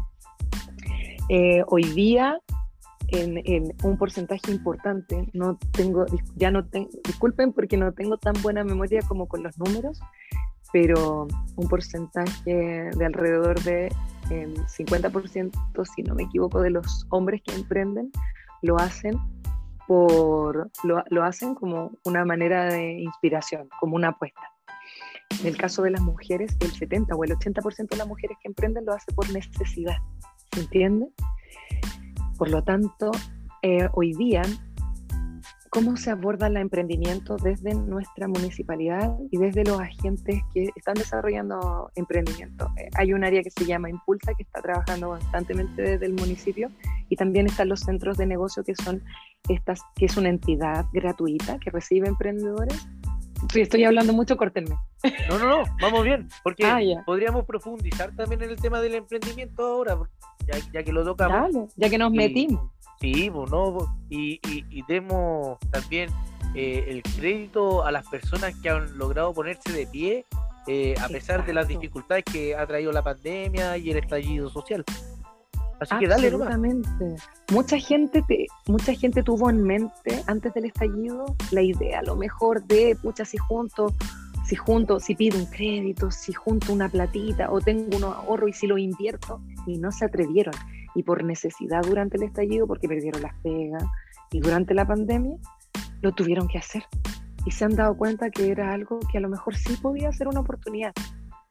Sin embargo, y a pesar de que mucha gente se metió en el mundo del emprendimiento, pasa que falta demasiada información, porque emprender, eh, por supuesto que no es fácil y el fracaso en sí es parte del éxito, pero lo ideal es que ojalá los emprendedores puedan tener personas que los acompañen desde el inicio para que puedan enfocar de la mejor manera el desarrollo de sus negocios. Hoy día, por ejemplo, tenemos una municipalidad muy activa en entregar o otorgar em, enseñanza a aquellos que quieran aprender, por ejemplo, cosas relacionadas con el área de la artesanía. Y una vez que esa gente aprende, a tejer en cuero, a hacer mosaicos, a pintar vidrio o a tejer con lana, qué sé yo, eh, el siguiente paso es querer vender y vivir de sus cosas y eso no pasa. Hay muy pocas instancias, a pesar de que me, consta que el municipio hace lo imposible por entregar, no sé, armar estas ferias en la plaza o armar ferias en ciertos lugares en distintas épocas, no es suficiente. ¿Qué pasa con todo lo que significa la venta a través de los canales digitales? Hoy día tú tienes gente que ven que, tenía hace, antes de, la, de que comenzara la pandemia, tenía gente que arrendaba locales comerciales en Puente Alto de años. Habían tiendas de años que no habían pasado sus facturas a facturas electrónicas y que seguían llevando libros y que no tenían idea que Instagram podía ser un canal de venta para ellos.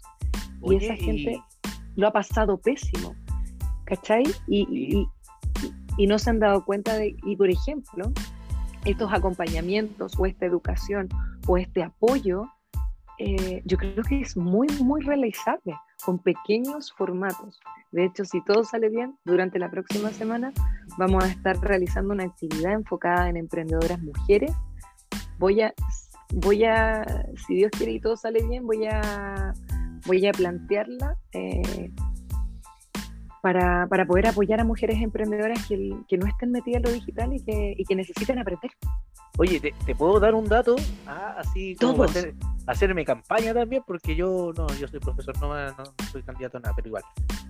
Yo trabajo en un colegio de adultos.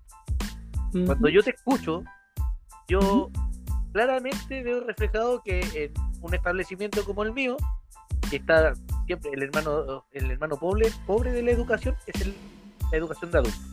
Así que no la olvides.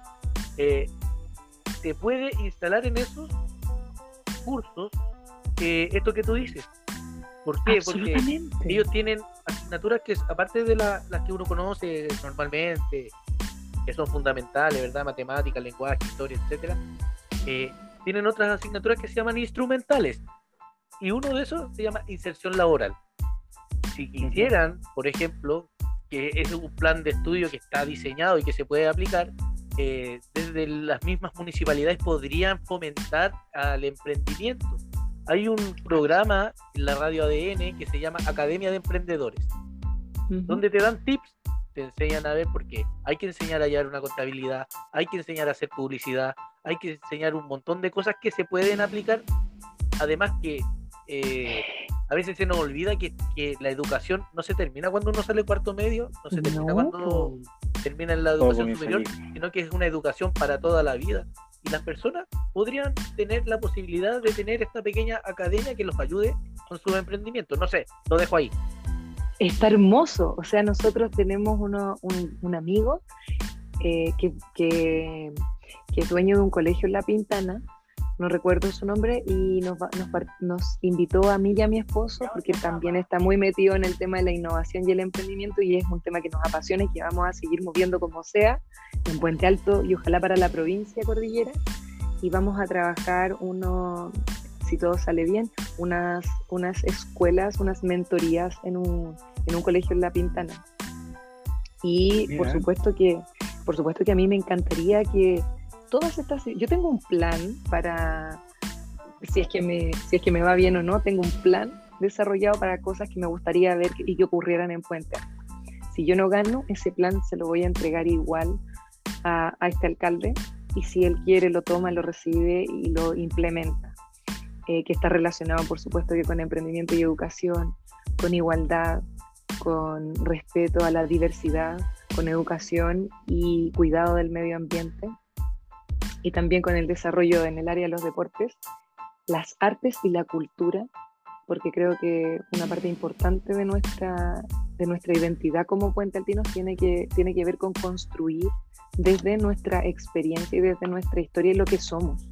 Y nos han dicho mucho desde afuera que somos lo peor, los Puente Altinos y Puente Alto.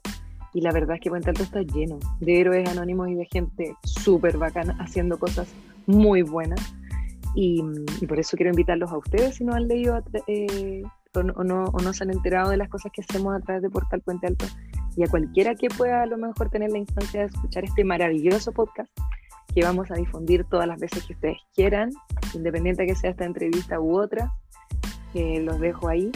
Em, sin duda creo que que es mega y ultra hiper necesario. Hay tanto por hacer, chiquillo.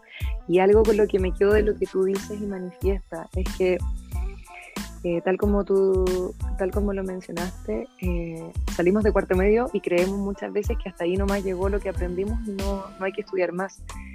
Y yo creo que ese es el mensaje que dejan los buenos profes.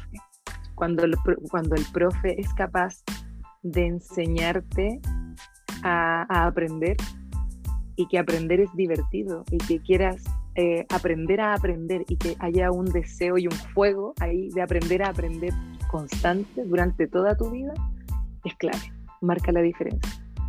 Cuando hoy día tú puedes aprender todo lo que tú quieras. Yo trabajo con mucha gente joven que de repente me dice, chuta, no sé. Gente joven, un poquito menor que yo, mil, mil, eh, centennials. y me dice, chuta, no sé, yo le digo, loco, no podéis decir, anda YouTube. Mi abuela me puede decir que no sabe algo, pero anda YouTube, a la universidad de YouTube. y hazlo y aprende, ¿cachai? Y eso es, eh, tener deseos y ganas de aprender a aprender es algo que hay que instalar como fuego en las nuevas generaciones. Oye, estaba hablando con el micrófono apagado, lo siento. ¡No! Error de principiante. No, que te decía, cuando, cuando tú eh, mencionabas todo esto de anda YouTube, o sea, incluso en estos momentos hay la posibilidad de hacer cursos universitarios de forma gratuita. Hay plataformas como Coursera, eh, Edu Abierta, que es de la Chile, o, o, por lo menos es la que trabaja la Chile, que son cursos gratuitos, que la persona se puede inscribir y certificarse de forma gratuita o pagar por un certificado un poco distinto. Pero, en el fondo hay herramientas. Lo que pasa es que, y también nos mostró esta pandemia, que teníamos, teníamos muchas cosas que no sabíamos utilizar o que simplemente no las queríamos utilizar. La educación a partir de la pandemia cambió totalmente. Y el que no lo acepta está, está eh, viviendo en la prehistoria, porque eh, nos guste o no nos guste, nos damos cuenta que es algo necesario para seguir avanzando. Absolutamente. Nos mostró la realidad de Chile también, que no somos tanto jaguar, porque somos un gatito nomás en cuanto a conexión de internet. Así que le doy, oye, llevamos más de una hora, así que le vamos a dar la palabra a Danilo para que. No, Dios mío. Danilo, te voy a tener que saltar algunas preguntas para, que podamos. Oh, no, háganme un pimponeo y yo respondo con una palabra si quieren. Y así no nos saltaba la palabra. Ya, dale, Danilo. Perfecto. Como quieran, como quieran. Muchos se está quedando dormido, Dani, aquí. Comida favorita. Comida rápida favorita. Ay.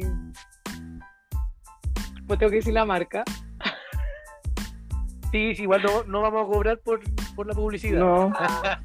es que soy súper chancha, me encanta el Burger King. Mm. Y me gusta una, la hamburguesa que tiene como aros de cebolla. Oh, qué rico. Y la pizza, Hut también me encanta. Y pizza pizza, no, me gusta mucho comer.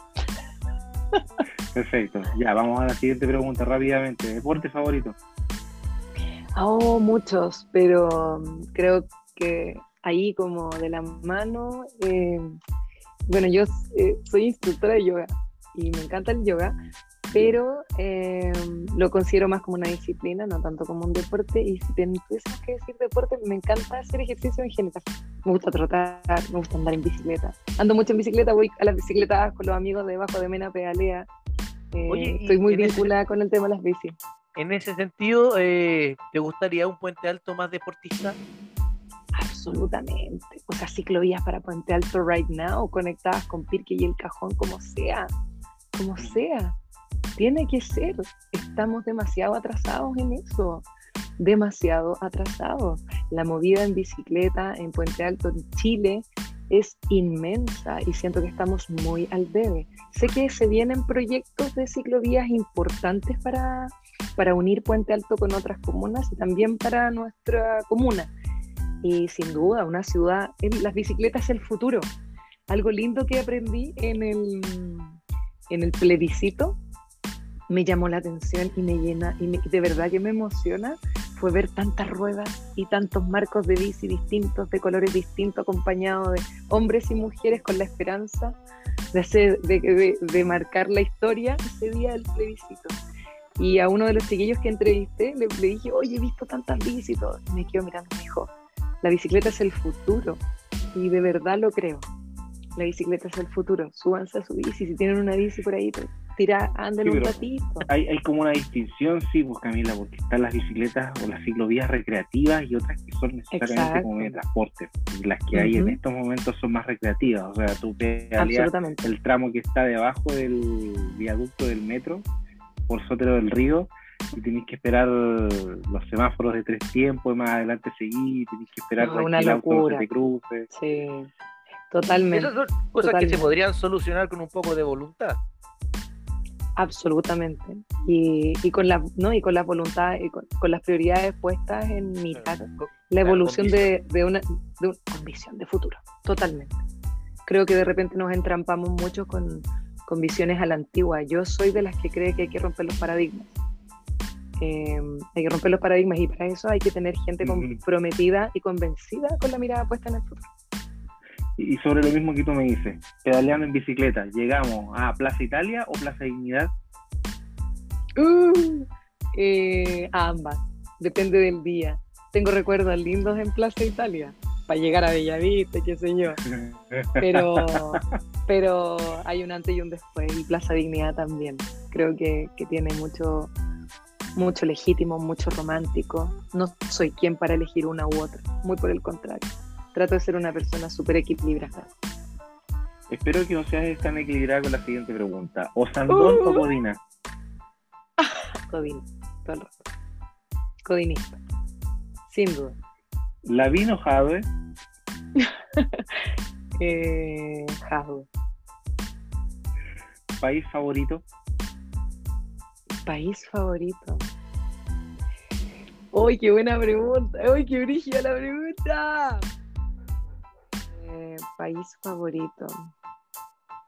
Uy, me, me dejaste loca. ¿Sabes lo que pasa? Cuando la, cuando la gente me conoce, a veces piensa que yo no soy chilena. Ah, piensa que soy centroamericana. Como tú Caribeña. sabes, mi hermana. Ay, mi sabes. ay, ay, papito, claro, algo así, ¿no?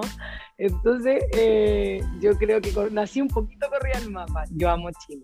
Creo que Chile sin duda, pero me encanta, me encanta. eh, yo creo que mm, lo que tiene que pasar es que Sudamérica se una.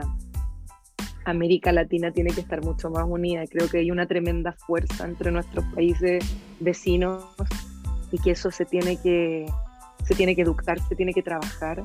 Estamos como con eso de que siempre todo tiene que ser adaptado a los yankees, ¿no? a los a gringos.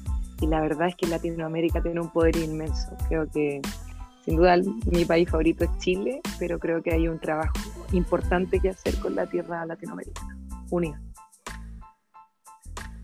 Sí. En torno también a, a las mismas tierras, ¿cuáles son tus barrios favoritos dentro de Puente Alto?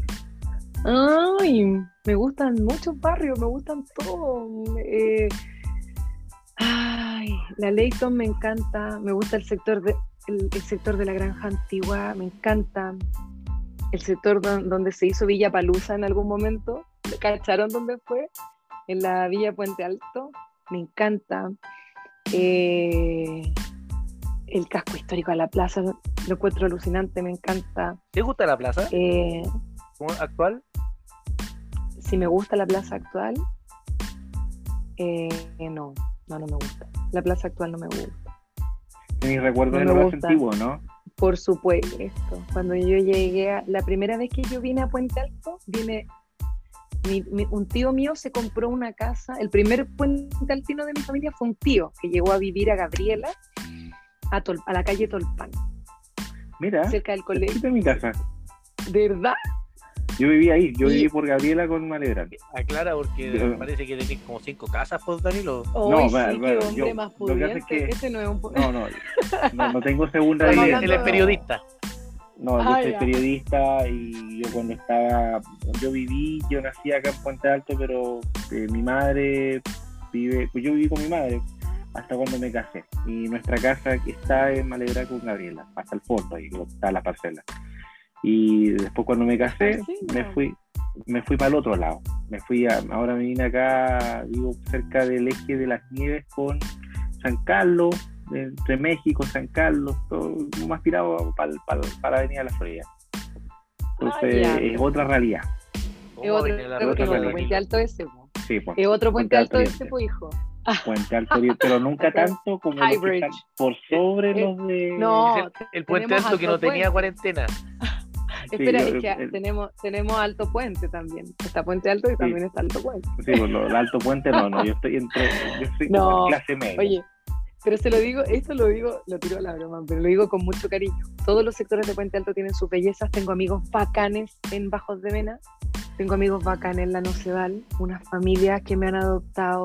Tengo una amiga que es un cordero increíble, que es la señora Erna, que hace una comida mapuche brígida cerca de la copa de agua.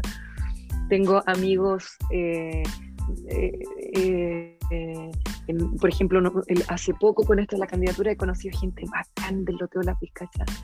Eh, he conocido gente bacán de... Yo crecí en San Carlos, en la Leyton. O sea, de verdad tengo amigos de todos los lugares. Creo que Puente Alto, en todos sus espacios y lugares, hay gente de verdad bacán. O sea, no, no podría decir cuál me gusta más por sobre Oye, otro. Puente Alto se me- merece ser eh, región o provincia.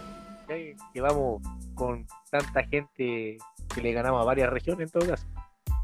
Sí, más- Yo creo, yo creo que, eh, que Puente Alto es la, la República Independiente de Puente Alto. Eh, tenemos mucho de ciudad y creo que no, no lo hemos explotado como deberíamos. Eh, y ahí como que también retrocede un poco a lo que decía. O sea, nosotros, yo creo que nosotros, los puentealtinos, tenemos un atributo que a mí me parece que es muy bacán y es que somos súper choros. Somos choros, po, somos parados, pero para algunas cosas nomás de repente no hemos salido a defender cosas que nos merecemos. Nosotros nos merecemos que Puente Alto, en Puente Alto haya más, oportunidades y que pasen cosas cool. Puente Alto tiene que ser, yo estoy convencida, mi, yo quiero que Puente Alto sea hipster, que tenga onda, que sea sensual. que la gente diga Puente Alto, cool, Puente Alto, porque somos, porque es lo que somos, de corazón te lo digo. Y mm, porque están pasando cosas aquí, hay gente construyendo como hormiguita en la interna, pero nos falta creernos el cuento y achorarlo y decirlo, y decirlo y sacarlo, ¿cachai? Eh, sí, creo que como provincia no nos hemos sacado el jugo como deberíamos. Imagínate, somos la puerta de entrada a dos sectores turísticos increíbles. Tienes el cajón del Maipo por un lado y tienes Pirque por otro lado. Y yo creo que no nos hemos creído el cuento. La zona sur, la provincia de Cordillera, no se lo ha creído lo suficiente. Pero tengo ahí ideas innovadoras. Es una pregunta, ¿en algún momento se habló de que podía generarse una nueva región? Y la llamaban ¿Sí, ¿ah? incluso, hasta nombre tenía, o sea, la famosa Tobalaba, ahí no sé. Ah, querían dividir Puente, ¿no? ¿Te referías a Una cosa un poco extraña, pero no, yo creo que no, nos conviene, no nos conviene. Unidos somos fuerza, Puente y el otro lado alto. claro. Oh, oh, oh, gracias, gracias, no se molesten. ya Danilo, continúa. Eh, no, yo no, no, voy a continuar más porque están todas las preguntas. igual tengo una muy buena. Camila, eh, ¿banda de rock o sound? Tengo que confesar algo. Yo en algún momento de mi vida fui la princesa de la cumbia. Me encanta la música tropical. Mm. Me encanta la música tropical. Me encanta la música tropical. De hecho, hace poco hicimos un reel donde hablábamos de mi letra y número como para tratar de difundirlo. Y mi, mi esposo, pareja, community manager, jefe de campaña, me dijo, ¿qué canción le ponemos? Y candidato constituyente, me dijo, ¿qué le ponemos? Y yo le dije, Amar Azul. Y me dijo, ¿qué? Y yo, y yo le dije, pon Amar Azul. Escucha. ¿Ah? Y te, les cuento algo aún más gracioso, puse Amar Azul, le fue increíble al reel, la gente, porque además esto es Amar Azul, ¿se entiende? Y le fue increíble, la gente, la gente lo compartió, la gente, o sea, música alegre. No puedo decir, no puedo querer ser algo que no soy. Me han, y, y, y, y, aquí voy hacia otro punto que ya quizás con esto ir cerrando, que tiene que ver como con las críticas y el prejuicio. Eh, puse esa canción, la gente empezó a compartir, comentaban, oye, qué buena canción, qué, qué buen video y todo entretenido. Salía gente en la feria, gente en la pescadería, un video súper rápido se los voy a mandar. Y, precisamente nos faltó la persona que en redes sociales me dijo, ¿es necesario que usen música tan popular para difundirte? Yo... del Puente Alto, así como de acá. De Alto Puente. Yo creo. El que vive al lado de tu casa, tu primo, no sé. Y, yo, y yo así como de atrás, bueno, en verdad ya como que trato de no contestar nada porque de verdad he, pasado por momentos en los que me siento súper afectada. pero al final yo decidí estar en este lugar porque de verdad tengo la convicción de que al menos estoy intentando hacer que las cosas sean distintas. Bien, mal, más o menos, pero estoy aquí. Le puse el pecho a las balas y lo estoy intentando. Eh, pero me da risa porque la gente es muy, o sea, te cuestiona todo, todo está, todo lo que haces, sea bueno, sea malo, sea entretenido, sea bueno, todo está mal, ¿cachai? Nunca, nunca le vas a dar el gusto a todo el mundo. Bueno, y, eso que ahora eres candidata, después cuando sea o esté en el puesto uh. va a ser peor. Va a ser peor, por eso. ¿no? Harto, harto, harto, harto. Yo creo que lo importante es que más allá de estarle oreja ponerte a contestar y pasarlo mal, tú tienes que, si a mí en el, en el día de mañana me llega a ir bien y entro a la concejalía, creo que lo único que puede hablar, lo que puede evitar estas cosas o hablar bien de mí es mi trabajo. Y bajo esa visión me quedo tranquila. Yo no soy una, un extraterrestre en Puente Alto, no, no vivo en Maipú, no vivo en Las Condes, estudié aquí, mi hija estudia en un, en colegio acá, yo trabajo, mi oficina está aquí. Eh, yo, eh, mi vida entera gira en torno a Puente Alto, entonces mm, creo que la historia legítima de mi, de mi historial como profesional, como mujer, como emprendedora, como dueña de casa, eh, yo creo que está ¿cómo es que se llama? me, me, merezco mucho estar en esta, haber tomado esta decisión y desafío, independiente del resultado. Siempre hay un aprendizaje. Siempre hay un aprendizaje. Me critican mucho también porque yo uso harto escote, me gusta andar eh, con arregladita y es como la gente como, bueno, pero usted va a mis a mi Puente Alto o a concejala. Y, y, me he dado cuenta que esas críticas, ah, y, pero esto es lo más suave que les estoy contando, eh, vienen desde las mujeres, más fuertemente. y entonces estamos todos los 7M ahí, todos apañando para ir a juntas por la sororidad y qué es lo que pasa con este doble discurso. Gente como, ¿era necesario que se pusiera una polera apretada para salir en esta foto? Y es como, ¿por qué no? ¿Por qué no puedo usar un escote si es lo que me hace sentir bien? ¿Por qué, cachai? ¿Será parte de, que esto eh, está cambiando, pero tampoco hace tanto tiempo? ¿Será parte de nuestra cultura, de la enseñanza? O sea, muchas veces las más machistas de las casas eran nuestras madres. Eh, Absolutamente. Pero es parte del aprendizaje y de este nuevo no sé si son un nuevo país, pero son los nuevos tiempos que, mundialmente se están logrando eh, instalar. Pero bueno, todo esto viene de un aprendizaje también. ¿ya? El, Total. eso, hay que saber entender que hay gente que le ha, costado eh, acomodarse. O sea, tú hablas de estos casos, ¿verdad? De, las personas que, no entienden la ropa y que una persona es libre de vestirse como quiera y, estar tranquila, pero también hay, hay un poco de, de, ¿cómo lo podemos decir?, de conservadurismo también instalado por todas partes, o sea... Eh, claro, la figura de un político tiene que ser así, yo debiese verme con un traje de dos piezas quizás para que la gente sintiera que yo soy alguien más serio, probablemente. Y la imagen o más inteligente. Es la imagen, la imagen del político hombre, además, porque estamos en un mundo de la política que no digamos que es eh, lo más feminista que podrían. Hay muchos que tratan de instalarse en ese, en ese sentido ahora, pero que hace dos, tres años no pensaban así. es bueno que se actualicen, pero también es bueno reconocer que, que han cambiado casi a la fuerza casi porque la ola de los tiempos los arrastró más que por una cosa propia, pero siempre es importante el cambio. oye, Cami, eh, vamos a ir cerrando porque llevamos un, tiempo un poquito largo. Pero... Dos, días y medio. Oye, Pero ha estado súper entretenida la conversación, ha pasado súper rápido. Igual te agradecemos haber participado. Y la última pregunta, para que tampoco nos quede aquí pendiente, ¿Tienes alguna película favorita, algo que te gustaría decirle a, un, a una persona que, tú estimas, oye, ve esta película porque tiene una enseñanza importante para ti? Ah, esta película porque tiene una enseñanza importante para ti. Me gustan, he visto muchas películas muy que me han marcado. Me dan un, un minuto, no tenía, no tengo ninguna así como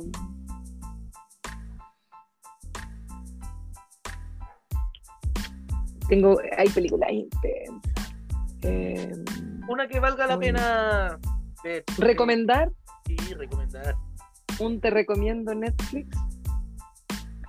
Chuta, es que de repente puede ser muy under.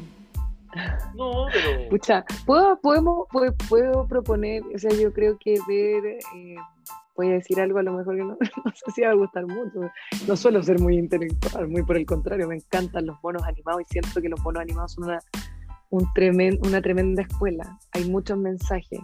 Eh, Coco creo que es una película que mm, se merece, se merece ser vista por, por, por toda la familia con, el trasfondo de, dejar, de dejar ser los sueños de nuestros niños y no imponer nada. Creo que hay un lindo mensaje detrás y también creo que nuestro país y, en general nuestra cultura mm, más occidental ha dejado muy de lado a, a la figura de nuestros adultos mayores. Hay como un cliché como, la necesidad de los adultos mayores y qué sé yo, pero yo creo que pasa por un tema eh, sincero educacional, personal, valórico y de las familias. eh, el adulto, un adulto mayor en una casa no es, en, hoy día, yo siento que en nuestra sociedad es un cacho. Y un adulto mayor en una casa yo creo que es un tremendo aporte. Y nosotros, los, jóvenes que tenemos adultos mayores, creo que tenemos el deber de enseñarle a nuestros hijos que respetar y valorar a ese mayor de nuestra familia es fundamental. Y basado en esto también, hace muy poco vi el, vi el agente topo sin ninguna expectativa, mucho antes de que fuese nominado. Apenas salió la vi porque soy de las que come de todo y en, en, en términos cinéfilos también. Si algo me tinca, le doy y lo veo hasta el final. No me quedo 15 minutos dándole la oportunidad.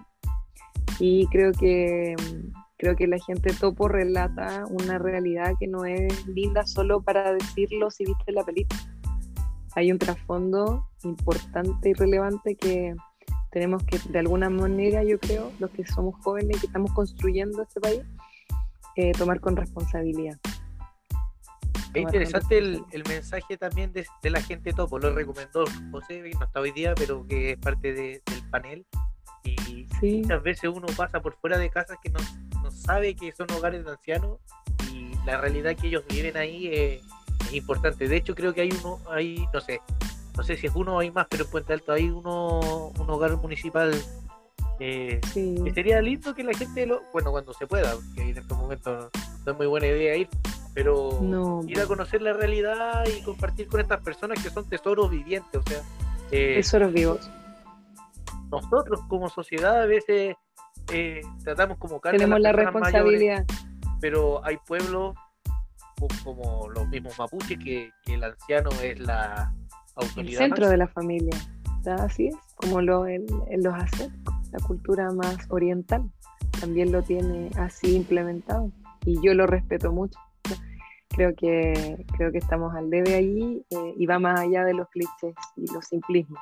Eh, quizás la educación podría estar muy ligada a planes que involucren adultos mayores y niños educación para toda la vida. Espacios de lectura, espacios de historia y tanto más. Eso, eh, Danilo, vamos a ir terminando. ¿Te parece? Sí, sí, en este caso yo, doy el pase nomás a Camila eh, con, para que pueda plantear ya sus ideas. Estamos todavía, esta conversación se da un día jueves para el mundo creyente, el jueves santo. Primero de abril. Eh, aún es primero de abril. primero de abril. Aún estamos todavía en día jueves y es momento para que Camila Medina, candidata a concejal por la Comuna Contalto, pueda plantear sus ideas en este pequeño espacio y puede invitar a la comunidad también a, que pueda conocer sus ideas, cuáles son sus ideas más importantes y por qué tendríamos que votar por ella. número, de, candidato. Su placa patente. Ah, ya. bueno, partamos con eso. XK317, un super número. Ayer una amiga mía me dijo que era un número muy lindo de ángeles y otras y demás. Se lo voy a mandar. Eh, creo que es un número exitoso. Si hay un 7 ahí entre medio es porque las cosas van a andar bien. Confío. Independiente del resultado, quiero que sepan que esta es una candidatura que viene desde una dueña de casa que tuvo la oportunidad de ir a la universidad, de tener un poquito de experiencia en el mundo de, las comunicaciones, que se ha metido con pasión al mundo del emprendimiento, porque sinceramente creo que es la clave para descentralizar esta comuna, que hay muchas oportunidades para que todos crezcan siendo sus propios jefes. Eh, suena lindo y se puede llevar a cabo, siempre se puede, la cosa es querer y, creo que nos merecemos, em, nos merecemos los puentaltinos tener más oportunidades para emprender sin miedo, acompañados con comunicación y con educación. Em, creo firmemente que el sentido de pertenencia lo generamos nosotros mismos, por lo tanto miremos hacia el lado y busquemos otros puentaltinos y puentaltinas que nos inspiren, eh, digamos con orgullo que somos de acá, defendamos lo nuestro. Eh, eso me mueve mi, independiente del resultado de las próximas elecciones, lo legítimo es que la gente elija lo que crean que es mejor para Puente Alto y sus vecinos. Con eso voy a estar tranquila. Eh, y, pase lo que pase, yo voy a seguir trabajando por Puente Alto. No soy una persona de afuera que quiere hacer una carrera política y eligió esta comuna para hacer lo de las suyas junto a sus secuaces. Muy por el contrario, tengo a mis secuaces aquí. No, para nada. Es que hay muchos, hay mucha gente de distintos lugares, de distintas listas. Gente que viene de Maipú, gente que viene de otras comunas y está bien. Esto es así, es abierto. Pero eh, yo voy a hacer, a usted a mí me va a seguir viendo aquí. Eh, una, una, algo que no les conté es que soy fundadora y cofundadora de sitios digitales que levantan el emprendimiento y que venden inspiración. Portal Puente Alto es un medio de comunicación positiva, tiene su hermano Portal Pircano, próximamente Portal La Pintana, y esperamos abarcar toda la zona sur. Y también hay un sitio muy lindo que se llama Tribu Emprende, donde contamos historias de emprendimiento, pero no del negocio ni de lo que usted vende, sino que la historia detrás de la persona, cómo llegó a emprender. Hoy día Tribu es, una, es un sitio abierto, con redes sociales abiertas, gratuito, donde cualquiera puede contar su historia de emprendimiento y será difundido. Eh, y, tengo el honor de ser parte de la fundación de, de estas tres plataformas y mucho más soy, no, no, no, no paro de pensar, así que independiente del resultado, es súper legítimo, vayan a votar, elijan a quienes ustedes crean que son de verdad las personas adecuadas para este puesto, que sea lo mejor para Puente Alto y si no, va a tener la oportunidad de escoger nuevamente en cuatro años más. Así que eso, y les doy las gracias porque sido increíble, de verdad como que nos conociéramos de toda la vida. Hay que repetirlo, ojalá eh, presencialmente algún día. Sí, totalmente. La tribuna va a estar abierta. Oye, y te, agradecemos. Si sale, si sale de esta concejala, vamos a tener que invitarla. Pues. Vamos a tener que. Ya. Sé que hay unas pizzas pues. relacionadas con este, con Por este supuesto. Sí, hay un emprendimiento muy bueno. Nosotros hacemos la mención siempre aparte, pero eh, obviamente que Pizzas Rosfet nos acompañan todos en todos los capítulos eh, ha ido creciendo también el interés por pizza. Oye, sí. Oye, mira, si tú eh, le pides una pizza a, a Pizza Roset y dices que es de parte nuestra, nuestro amigo Hernán, que se mueve bastante poco, va a ir en bicicleta a dejártela la De hecho, él hace ejercicio por ir a Yo quiero que ustedes les digan, yo creo que ustedes le digan al dueño de las pizzas y le digan a todos sus amigos de la radio cercanos y que a lo mejor no son anunciantes del podcast, le pasen mi celular y de verdad eh, tienen un espacio en Portal Puente Alto para contar su historia y para que la gente los conozca. 150 mil seguidores en Facebook, más de 55 mil seguidores en Instagram, una nota en el sitio web y les comparto en las redes sociales también su nota para que la gente haga sweep up, los siga, crezcan en seguidores. Así que al señor de las pizzas es el primero al que ustedes le van a pasar mi número para que me escriba y hagamos esa entrevista. Excelente. Porque es lo que hacemos. Y a todos.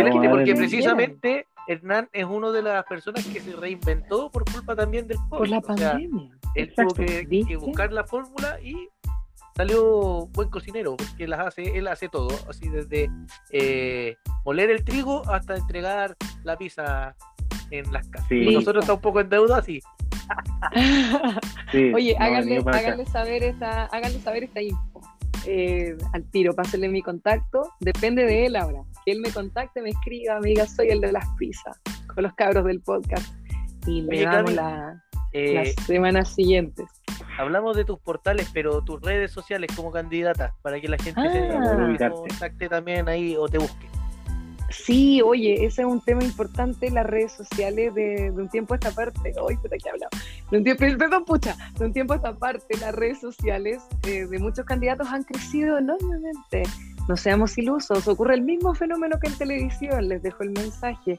Nosotros podemos invertir para tener muchos seguidores, pero no necesariamente tenemos a las personas, esta es una red social eh, legítima o que ha traído seguidores.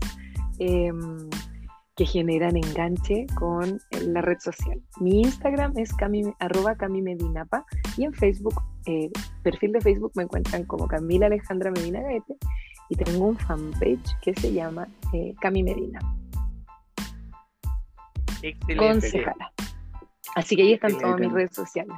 Sí, concejala, o sea, Y se ojo. lo ganaron. Nosotros, yo, yo me disculpo porque dije candidato a concejal, pero concejala, ustedes las mujeres se ganaron ya el título y hay que respetarlo. Eh, Sí, como sí. sea más cómodo. No, Muchas- no me siento rara. Muchas gracias. Cami, por haber aceptado la invitación. La pasamos bien. Eh, Danilo, tu- tus palabras de cierre. Bueno, mis palabras al cierre es que eh, estamos viviendo tiempos en las que se van a dilatar un montón de, mm, de cosas, en especial con el tema de las elecciones, eh, decisiones de gobierno que están llegando en estos momentos con cuarentena, con cierre de fronteras, con un montón de medidas que apuntan a cuidarse. Y es principalmente ese es el llamado que, que hay, independientemente de donde estemos, eh, el, el, el COVID no se toma toque de queda, no se toma horarios libres, y la punta de la enfermedad está apuntando y está llegando a segmentos más jóvenes. De hecho, nosotros, entre comillas, los más jóvenes somos como los más, eh, más expuestos, dada también la realidad que hay con respecto a la enfermedad. Y lo más importante es invitar a la comunidad a que, primero, se informe por los canales oficiales, se puedan vacunar si tienen la posibilidad y que por sobre todas las cosas se queden en casa. Totalmente. Agradecemos. Es mi- es Sigue, ¿terminaste, Danilo? No, ya, pues, No, yo terminé ya, yo Ah, terminé. siempre parece que te faltara algo. Ya. Agradecemos nuevamente a, a Cami, esperamos que tenga mucho éxito en todo lo que está haciendo. Eh, recordamos también que comienza la campaña de la influenza dentro de los próximos días, que es otra vacuna importante. No, no se olviden que hay más gripes que son peligrosas. Y agradecemos a toda la gente que nos sigue, que nos escucha y que va a disfrutar este capítulo. Eh, redes sociales, Danilo, Nuestras redes sociales, pasamos a detallarlas. Somos distopía. Pues, mucha, mucha gente se pregunta por qué somos distopía. De, básicamente, en una realidad, como diría usted, amigo Álvaro, utópica, está también la distópica, ¿no? Claro, somos lo contrario a la utopía. Somos lo que no queremos ser. Es por eso que se entiende el motivo por este, por este podcast y porque estamos también apasionados, al igual como dice la Camila, tratando de invitar a mucha gente a ser parte del proyecto, a que puedan plantear sus ideas y que nos pueden ubicar en distopía.84.podcast en Instagram. En Facebook también estamos. Eh, Álvaro, Distopía ¿cuál es la cuenta 84. en Facebook? Distopía Distopía 84. 84. Algún Son día vamos a explicar el nombre completo. Algún día. Entonces, algún día vamos a hacer un capítulo para nosotros. Te voy a entrevistar a ti y tú me vas a entrevistar a mí. Y ahí vamos a explicar por qué. Y también en Spotify, ustedes ya saben muy bien, pueden buscarnos, pueden seguirnos y pueden estar atentas y atentos a todos los contenidos que estamos publicando con entrevistas, conversaciones. Pueden ver los primeros episodios, pu- perdón, pueden escuchar los primeros episodios de Distopía y se Los primeros cuenta que episodios, eh, bueno, El primer- algunos son buenos, otros se escuchan un el poco capítulo, mal. el capítulo 1 el capítulo uno fue bueno, hay que decirlo, es antología. Ahí, quien pueda escucharlo lo escucha, se va a morir de la risa y va a cachar por qué soy amante de lavar los platos. Ahí van a cachar ahí por qué. Invertimos un Así poco que porque el audio era pésimo, pero ahora le, le pusimos algo que sea. Sigue siendo pésimo, pero nos vemos y nos entendemos y hablamos a- y, no, y no nos topamos, no nos pisamos. Así que eso, eh, agradecido eternamente e infinitamente de la Camila, quien nos dio su espacio para poder conversar. Y bueno, invitamos a toda la comunidad a seguir atentas y atentos a la programación de Distopía para estas especiales de concejales por la comuna de Puente Alto y otras comunas más que estamos en. Muchas gracias, Camila. Que estés bien. Abrazos apretados virtuales para ustedes. Gracias por la invitación, lo más de chancho, cachilupi, equino y porcino, todo eso. Eh, gracias, Danilo. Y nos despedimos de la gente. Eh, gracias por sintonizar. Y nos vemos en una próxima edición. Adiós y buenas noches.